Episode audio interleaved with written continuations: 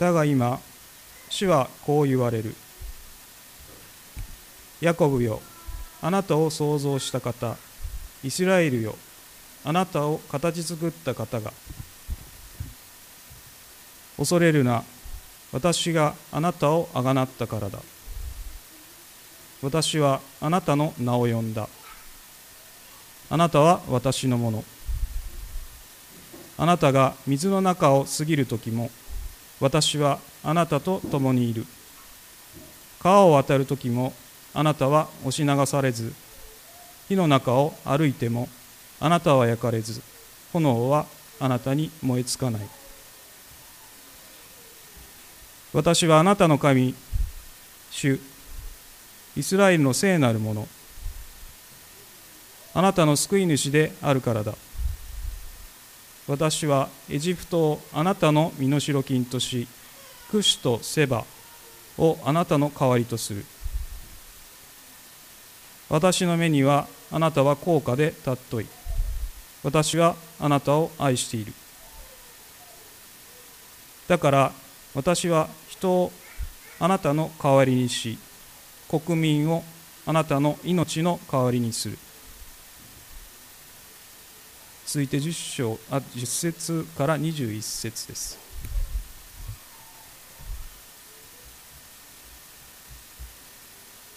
あなた方は私の証人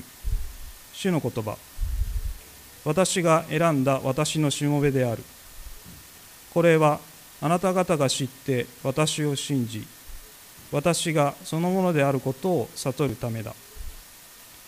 私より前に作られた神はなく私より後に後にもそれはいない。私はこの私が主であり他に救い主はいない。この私が告げ救い聞かせたのだ。あなた方のうちに異なる神はいなかった。だからあなた方は私の証人。主の言葉。私が神だ。これからもこれから後も私は神だ。私の手から救い出せるものはない。私がことを行えば誰がそれを戻せるだろうか。あなた方をあがなうイスラエルの聖なる方主はこう言われる。あなた方のために私はバビロンに使いを送り彼らをことごとく逃亡者として下らせる。カルデア人を彼らの喜びの船で。私は主あなた方の聖なるものイスラエルの創造者あなた方の王である。海の中に道を激しく流れる水の中に通り道を設け戦車と馬強力な軍勢を引き出した主はこう言われる。彼らは皆倒れて起き上がれず刀身のように消え失せる。先のことに心を止めるな。昔のことに目を留めるな。見よ私は新しいことを行う。今それが芽生えている。あなた方はそれを知らないのか。必ず私は荒野に道を荒れ地に川を設ける。野の獣ジャッカルジャッカルやダチョウも私をあがめる。私が荒野に水を荒れ地に川を流れさせ私の民私の選んだものに飲ませるからだ。私のために私が形作ったこの民は私の栄誉を述べ伝える以上の箇所から「えー、見よ新しいことを私は行う」という題で高橋先生にメッセージを取り次いでいただきます。えっと、皆さんのこの手法の中にですね翻訳が載っております。えっと、もともとイザヤ書40章以降ですねあの翻訳原稿を出させていただいてるんですけどもなかなか採用されなかった部分もあるのであえてですねちょっとこのように皆さんにご覧に入れながらですね、えー、まあ、新科学の方と比べながらですねお聞きいただきたいと思います。あの昨日ですね「あの紅白歌合戦」を見てたらですね「あの Into the Unknown」「Into the Unknown」ってあのなんだ「アナ雪2」のですね主題歌があ19歳の新人によって歌われていた。彼女はあつい数ヶ月前までスーパーでアルバイトをしながらですね「アナ雪日本語版」のオーディションで認められたということでまさに彼女も未知の旅への新しいことが始まったのかな。私たちも Into the Unknown 未知の旅に出る。その新しい年かもしれません。今読まれたイザヤ書43章ですけれどもここに書いてあるのは本当に神様がずっとイスラエルの民を大切に思いそして守り続けてるのになんで神様の方をきちんと振り向いてくれないのかというですね本当神様の圧倒的な思いが書いてありますよくですね、まあ、キリスト教は自分の罪を知った結果として神様の救い恵みが分かるという形で言われますけれどもどっちかというとあの心理的にはそれは逆じゃないかなと思うんですね。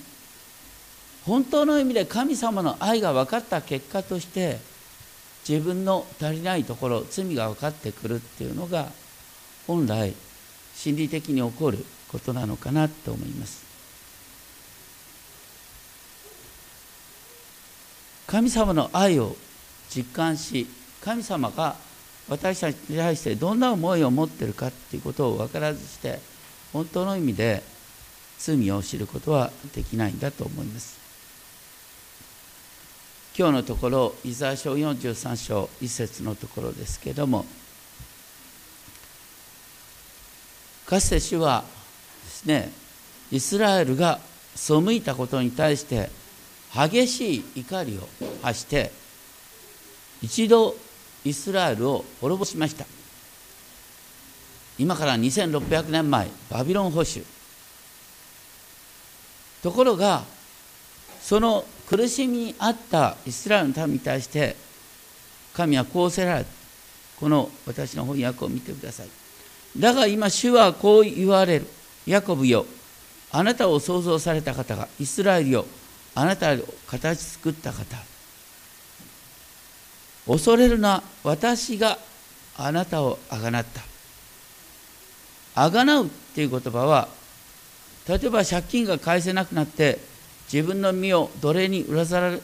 売らざるを得なくなってしまった場合に親族の者がその人を買い戻し再び自由人に復帰できるようなことをする。そのような働きがあがない。イスラエルはこの時自業自得で神の呪いを受けてそしてありとあらゆる災いを受けそして怯えながら生きていた。彼らは奴隷状態にあった。そのような状態から神様が彼らに自由を与えそれが私があなたをあがなったという言葉に表現される。それは私たちの人生が呪いから祝福へと180度変わる。それがなされるのはイスラエルが悔い改めたっていう以前にイスラエルの民が神ご自身によって創造され形作られた。神たとえかけがえのない存在選ばれた民だからっていうことだ。そのことがさらにあなたの名を私は読んだんだ。と贖いの技が神様の一方的な主導権から始まっているということがここで記されます。そして断固としてあなたは私のものだ。そして神にあがなわれた結果の歩みがあなたが水の中を過ぎる時も私はあなたと共にいる。川を渡る時もあなたは押し流されず。火の中を歩いても焼かれず。炎はあなたに燃えつけ燃えつかないと描かれます。海も山も川も火山も創造された。全能の神が私はと表現しながらあなたと共にいると保証してくださいました。天地万物の創造主が波乱万丈の人生に寄り添ってくださるというんです。なおこの神の一方的な選びに基づく創造はそれは私たち一人一人にもそのまま適用できることです。ダビデは生まれる前から私はあなたに委ねられました。母の体内にいた時からあなたは私の神ですと言ってますけども私たちも生まれる前から神に愛され選ばれた民なんだっていうことを思うことができます。私たちキリスト者はすべてキリストの十字架によってサタンの奴隷状態からあがない出されたんだ。ですから今読まれた「ヤコブよイスラエルよ」っていう箇所を自分自身に当てはめてですねヤコブの名前にあなたの名前をイスラエルの名前代わりにあなたの名前をここに入れて味わうといいと思います。主はあなたと共にいる。だから川を渡る時も押し流されない。火の中を歩いても焼かれない。炎はあなたに燃えつかない。ギリギリのところであなたは守られ続けるんだよっていう約束です。私たちは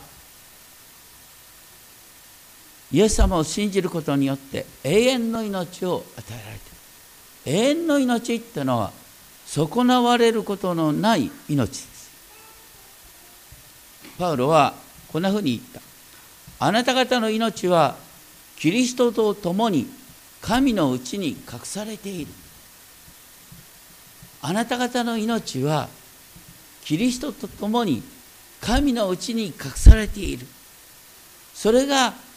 一歩一歩明らかになるというのがクリスチャンの歩みだ。最終的に明らかになる。それが私たちは復活する時。そして主はイスラエルに対する保証を私はヤーベ私は主あなたの神イスラエルの聖なるものあなたの救い主である。イスラエルの聖なるものっていうのはイスラエルにとって主はいかなる比較をも超えた人のいかなる想像も及ばない圧倒的な神である。だから彼らはまた私たちは地上のいかなる権力をも恐れる必要がない。そのことが不思議にもエジプトをあなたの身代金としクシとセバをあなたの代わりとする。これなかなかこうクッシュとセバとかエジプトとかなんでここに出てくるんだよって話なんですけどもクッシュとセバっていうのはナイル川上流エジプトの南の地域を指します。当時の状況っていうのは、ね、イスラエルをバビロン報酬から解放したのはどこの国ですか？イスラエルをバビロン報酬から解放したのはバビロンを滅ぼしたペルシャ帝国、ね、でペルシャ帝国は大きな野望を抱いていた。それはエジプト。ね。ペルシャから見た現在のねイラン。イランがエジプトを支配するって話でイランがエジプトを支配しようと思ったら途中にあるパレスチナ地域を完全にね治めて自分の味方につけないとエジプトまで安心していけないんですよ。だからペルシャはどうしたかっていうとねユダヤ人というのは結構独立心が旺盛だった。だからユダヤ人をあのエルサレムの地に返してあげてそしてエルサレムに神殿を建ててあげる。それによってイスラエルの民はペリシャの言うことを聞いてくれるようになる。そうするとエジプト支配がうまくいくっていうことを考えたんです。でそれらは、ね、国際政治的に起きたことだけどもそのことを神様ご自身が、ね、考え支配しておられる。だからペルシャの上に神がいるっていうことをここで言ってる。だからエジプトの犠牲の上にイスラエルの繁栄が築かれる。主はそれを前提に私の目にはあなたは高価で尊い。私はあなたを愛しているとおっしゃいました。これ多くの人がねあの聖書の中で一番好きな御言葉は何ですかっていうと私の目にはあなたは高価で尊い。私はあなたを愛しているっていう言葉。でもこの文脈は今言ったようにペルシャの話だとかバビロンの話とかわからないとピンとこない。実は難しい話だ。このですね効果で尊いっていうのはどんな意味かっていうと効果っていうのは、ね、かけがえのない価値希少価値を意味する。神様にとってイスラエルはね本当に、えーと、出来損ないの民のようなものだけどもイスラエルにご自身を表しているからイスラエルをこの地上から除いてしまったら神様ご自身を明かしすることができない。かけがえのない子供。それと同じように私たちは、ね、このこう異教社会日本において神によって選ばれている、ね、1%以下。だから神様にとって私たちはかけがえのない存在なんだ。そして尊いっていうのは重たい、重たいっていうのは本当にあなたの存在は重たいんだっていうことなんです。多くの人はね自分をあまりにも軽く見ている。そうじゃなくてあなたは彼の目に重たい存在なんだよっていうことを言っている。そしてその上で主は私はっていうことを強調しながらあなたを愛している。銀河系どころか全宇宙をお作りになった神様があなたを愛しているとパーソナルに語りかけてくれる。だから人をあなたの代わりにし民をあなたの命の代わりにするんだ。今言ったようにそれはねイスラエルを守るためにエジプトを犠牲にするって話。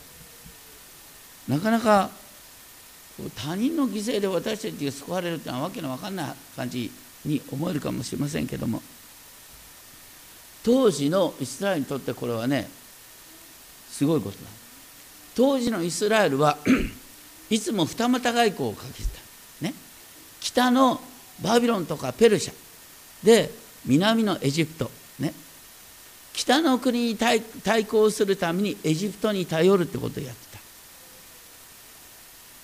でそれに対して、ね、あなたは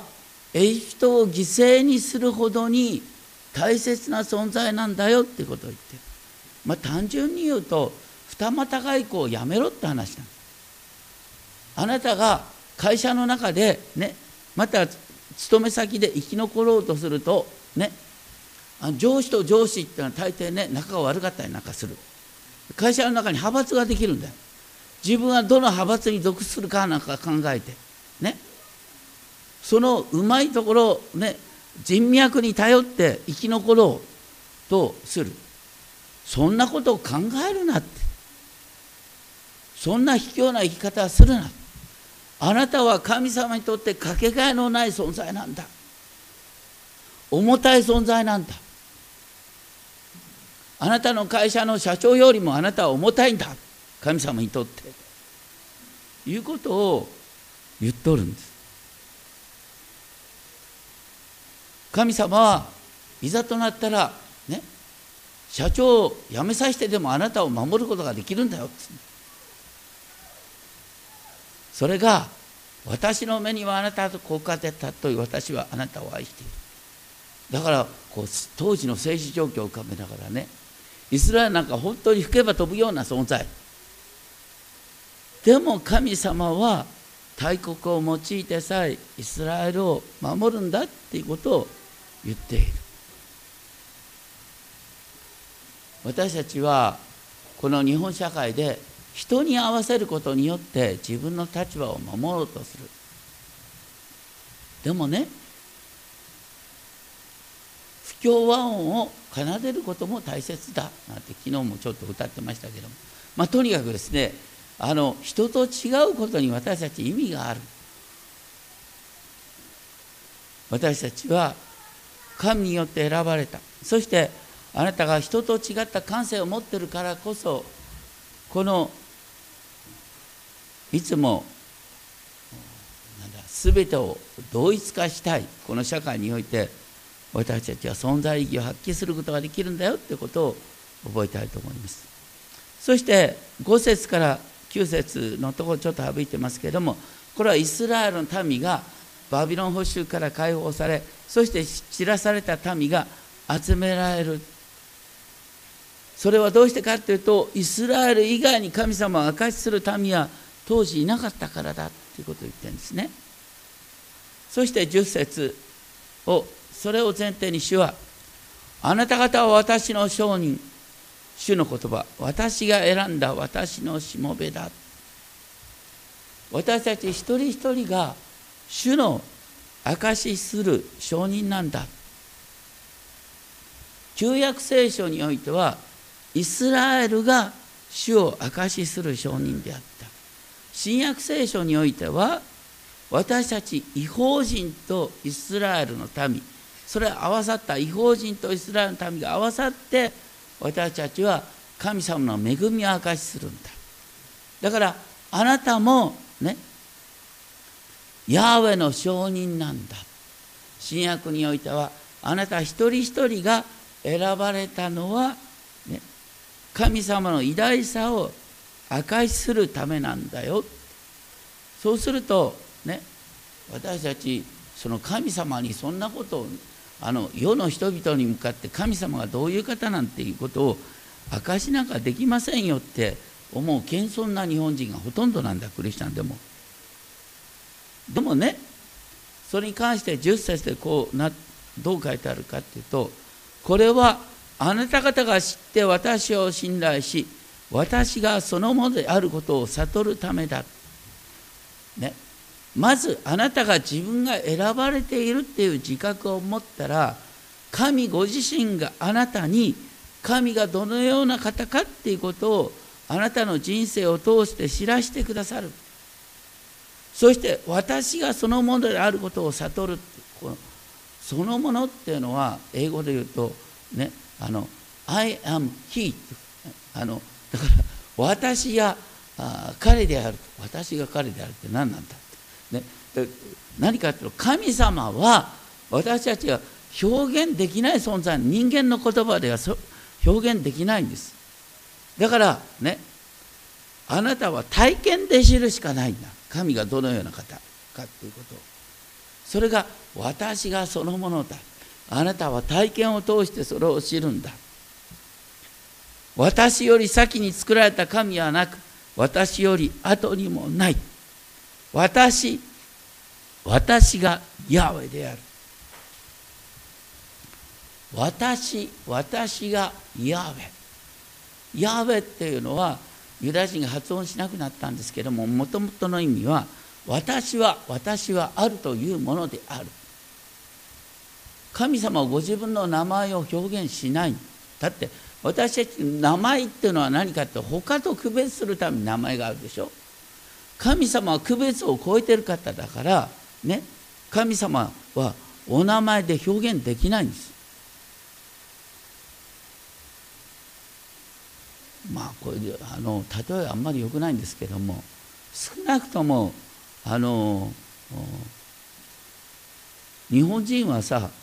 天皇の名前呼ばないよね。ね元昭仁今何したか忘れた。でも外国に行ったらさあの天皇昭仁だとかさ今何て言うんだっけ？博仁だっけ？なんか広島 まあ、広宮って言ったね。とにかくですねその天皇を名前で言う必要はないんですよ。読んじゃいけないんだ。恐れを唯一の存在だからってことだから唯一の存在に名前はつかない。だからそういう意味で、ね、私はヤーウェ私はあってあるものっていう形で表現される。でとにかくそのことがあなた方のうちに他はいなかった。あなた方は私の証人。主の言葉。私は神だ。これから後も私はそれだ。I am he ね。とにかく私たちが表現できない方。私たちが自分自身の神様との交わりの中で体験するしかない存在なんだ。私の手から救い出せるものはなく私がことを行えば誰がそれを戻し得よう。だから神は私こそが全世界の創造主で全世界を導いているんだよってことを言ってる。私たちはそれを、ね、神様との交わりの中で体験するんだよ。新約においてですね私たちはどういうふうに選ばれたかっていうとね私たち自分で選んだかのようでありながら実は神ご自身が私たちを選んでくださった。その時にですね神様はどっちかというとこの世の取るに足りないものや見下されているものすなわち無に等しいものを選ばれた。だから神様はどっちかというとこの世で力がないそれほどね信頼されてない尊敬されてない人から選ぶことによって神様との交わりの中でその人が、ね、変わっていく。その姿を通して神様が、ね、人々に私たちを証しするっていうことを言っている。とにかく私たちがここで、ね、創造主を礼拝しているということの中に私たちの存在の高価さ、ね、重さがある。神は私たち一人一人を愛している。ですから大切なのは私たちが生きていく時にねその神様の語りかけ神様が私たちの人生に働いてくださるっていうそのことを思い巡らしながら創造主のみを見上げて生きるんだっていうことが大切なんだっていうことです。そして14節からまたですね主はこう言われる。主はこう言われるって言葉は1節14節16節に出てくるんですけれども要するにその主の語りかけを通して神様がどのような方かを知りなさい。その方は14節あなたをあがられるイスラエルの聖なる方。イスラエルをエジプトの奴隷状態から解放してくださった。その聖なる方。その方が今度はあなたをバビロンから解放するんだっていうことをここで実はこうバビロン報酬になるずっと前から書いてる。あなた方のためにバビロンに使い送り彼らは全て亡命者として下らせる。カルデア人をその歓喜の船から、ね、バビロン帝国が繁栄を極めていた時にみんなねもうバビロンになんか反抗できないと思ってた。そしてバビロンの人々は勝ち誇っていた。カルデア人カルデア人とはバビロンに住んでいる人々。カルデア人はもうこう喜びさんで俺たちこそが世界の中心だと言ってた。そんなバビロン帝国を神様はたちまちのうちに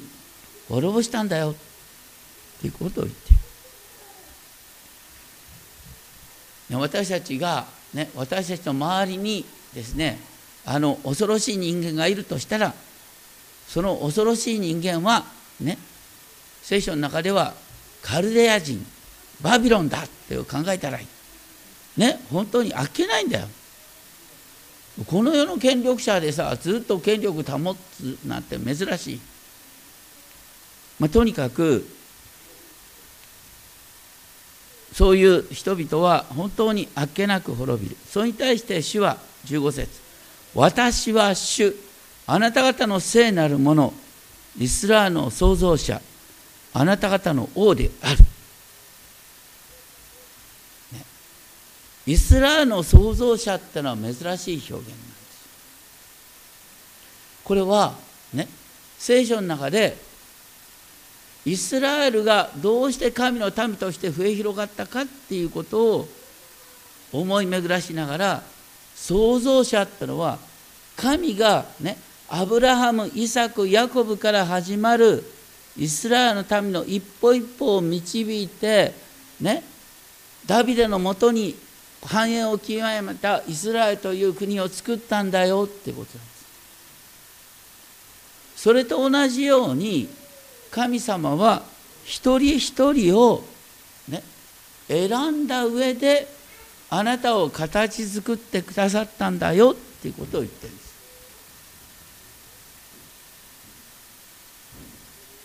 まああんまりねいい例えじゃないけど僕は昔ねあのこの神によって選ばれた存在だっていうことが分かってない時に自分の田舎が嫌いだった。ね、僕は大雪山の麓あの旭岳の麓で生まれた。今バスも通ってないよ旭川に行こうとったってこう本当にど田舎。ね。まあちょっとした田んぼがあった。でも僕はあの正直言ってあの昨年父は手に召されたんですけどもあんまり父親を尊敬しなかった。なんでこんな家に生まれたんだろうなんて思ってた。でもイエス様に出会ってそして私がねこの生まれる前から神によって選ばれてたんだっていうことが分かった時にあ神様は私をね私にユニークな使命を与えるためにあの大雪山の麓であの父母のもとで生まれさせてくださったんだなっていうことが分かりました。それから僕はあの野村証券に入ったんですが野村証券に入った時に何度も言いますが3日目で御心を読み間違えたって深く後悔したんだよ。とんでもない会社に入った。しかもしかしそれもねこう神の選びの中にあったんだ、ね、神は私を野村で訓練するためにあのノルマ証券に入れたんだ。ということに気づいた、ね、そのようにして神は今の私を想像している。だから私を想像するっていうことの中にその全ての歩みがあるんです。だから皆さんもねなんでこんな家に生まれたのかから始まってですね私は就職先間違ってしまったんだとかね学校本来ここに入るはずじゃなかったんだとかそんなあのちっちゃなことを言うな。ね。あなたが生まれた親もねあなたが育った小学校も中学校も高校も大学もねそれからあなたが入ったあの会社も全部神の選びのうちにあったんだ。主の手に間違いはない、ね、そのように自分の、ね、歩みを全て神にあるユニークな創造として考える時にあなたが輝くことができるんです。過去と他人は変えられないっていうけどね自分の過去をね振り返りながら悔やんでですねあなたの人生どうなるんだよ。全部神の選びのうちにあったんだと思った時にいや私はこのためにあるんだっていうね自分の人生のユニークさが見えてくるんです。しかもね主はあなた方の王である。王であるっていうのはねあのあなたが勤めている、ねえ会社の社長だとかね勤めてる会社の校長だとかまあいろいろと偉い人がいるね。その偉い人の上に神様がいるんだよ。これも自分のことになりますけども僕が野村に入って唯一怒ったのはあのなんだドイツに2年間留学させてもらった会社のお金ですね。でその時の条件であの留学終わった後5年間働けというか5年間働いたんですがその間に私は飯を受けてね牧師になるんだって飯を受けて辞めることにした。そしたらねあの僕のことをね入社の時からですね気にかけてくれてたあの大学の先輩にあたるね僕の 20, 歳20歳ぐらい上の人だったんですけどね会社はお前のためにねあの大変な投資をしたんだよってねもったいないな。とでそれに対して僕はねすぐ答えてしまった。何を言ってんですか。いつもね野村証券は社会のために生きるって言ってるじゃないですか。ね野村が私を訓練して牧師に送るとこれほどいい話はないじゃないですか。野村のためなんだと言ってやった。今も本当にそう思ってる。野村が僕に投資したんじゃない。神様が野村を用いて私を投資して訓練してんで全てそのように考えなきゃいけないんです。そう考えるべきなんです。だからといってねあなたの勤めてる会社だとか学校だとかねそういうとこを軽く見ちゃいっていう話じゃない。それは神に選ばれた器なんです。ね。そのように考えるっていうのが神の目にあなたを高価で尊い私はあなたを愛してるっていう発想なんです。そしてそういう中で主はこう言われると言ってその方は海の中に道を強い、流れの中に通り道を設け戦車と馬強力な軍勢を連れ出された彼らは皆倒れて起き上がれず刀身のように消えたとこれどういうことかというと、ね、神様が、ね、イスラエルを救い出すためにバビロンから救い出すためにねかつてエジプトから救い出すために神様この世の軍隊をね立ちどころに無にすることができるんだよ。でそのような意味で18節先のことを思い出すな昔のことを思い巡らすなと言っている。これどういうことかっていうとですねあのこの時イスラエルはあのね一度あの歴史の中でアッシリア帝国というですねあのバビロンの前にいたあの恐ろしい帝国からね救われている。その時はどういうことかっていうとねアッシリア帝国があのエルサレムを包囲したんですよ。どう考えたってアッシリア帝国に包囲されたらもう国やっていけない。当時アッシリア帝国は本当にエジプトに至るまでですね支配したんだからね。その中でイスラエルが命を流れるなんてありえないと思ったんですけども 神が共にいてくださってねアシリア帝国を撃退してくれた。日本語流日本語流に言うとですね神風が吹いたみたいな話なんです。でその記憶によってですね当時のイスラエルの民はですねバビロンが来たって、ね、神様が退けてくれるなんて言ってる。それに対してあの要するにそういうね過去の成功のパターン過去うまくいったっていうパターンを考えるとね次の神の御業が見えなくなるよっていうことを言おうとしてるんです。日本もねあの歴史的に考えるとなんであのね国力であの絶対勝ちっこないはずのアメリカに戦いを挑んだんですか？あれはその前にねあの国家予算で8倍の規模を持つロシアに対して戦って勝ったっていうですね記憶があるからなんです。だからあの日露戦争に対する勝利があの太平洋戦争に対する導入になってるんです。だ誰が考えたって明らか。いざとなったら神風が吹くとか言って無謀な戦いに行った。だから多くの場合ねあの多くの場合は成功体験こそが失敗のもとになるんです。一番いい例はあのギャンブルだよね。なんでギャあれギャンブルにさハマるかっていうと必ずねギャンブルにはまってる人は必ず一度いい体験をしてんだよ。だからどんどんはまっていく。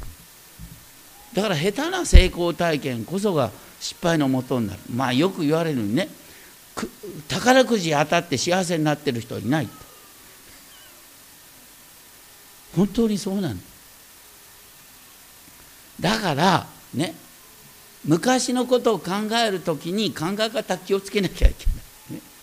神様の救いの御業はその度その度にユニークなんです。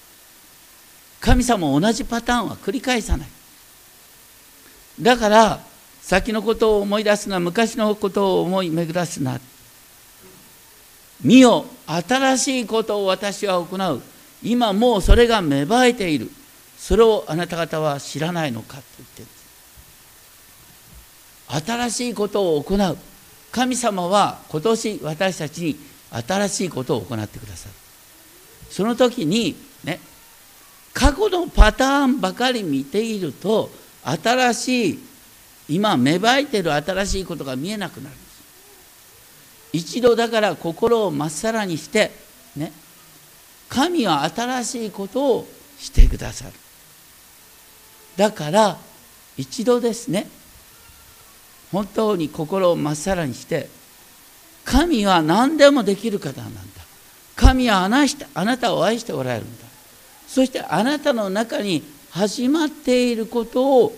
ね、目を開いてみましょうっていうことなんです。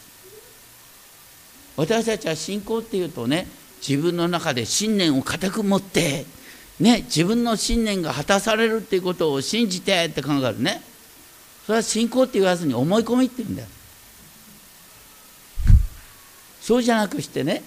大切なのは神様が自分のうちになしてくださったことを思い浮かべながらそして今自分の周りに起こっていることを目を開きながら神が芽生えさせてくださっていることが何かある。それを思い浮かべながら神は新しいことをしてくださるんだっていう期待を持つってことです。その時に確かに荒野に道を荒れ地に顔を私は設ける。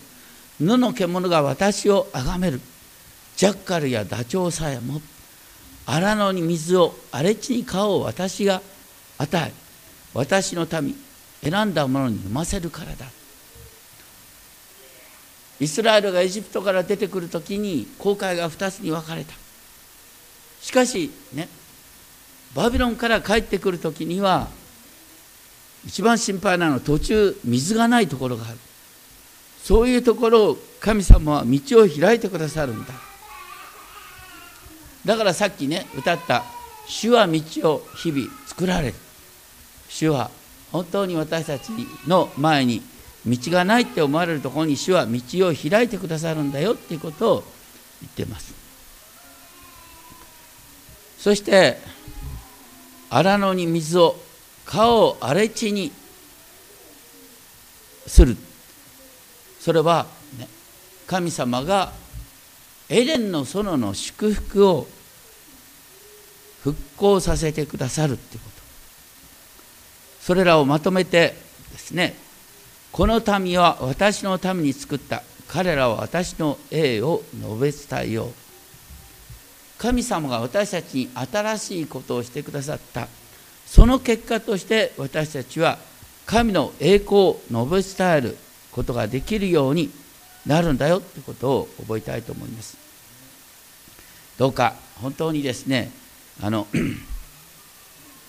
信仰っていうのをね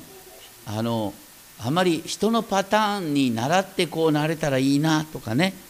それからあの自分の過去の成功体験だとかそんなことを見るんじゃなくして神様はあなたの個性を生かすことができる方。神様は全く新しいことができる方なんだっていうことを思い浮かべながらあなたの今までの導きの中に神様があなたの人生を創造してくださった。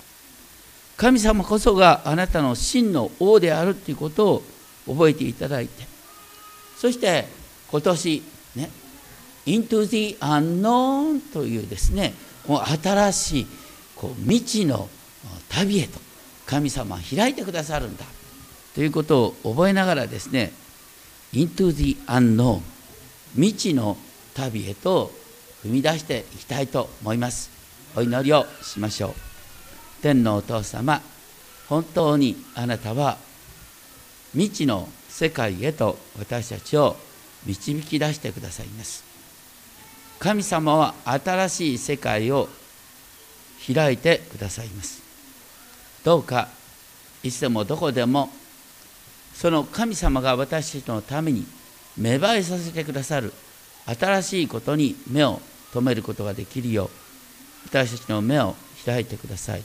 芽生えていることを気づかせてください。尊き主イエス・キリストの皆によってお祈りします。アーメン。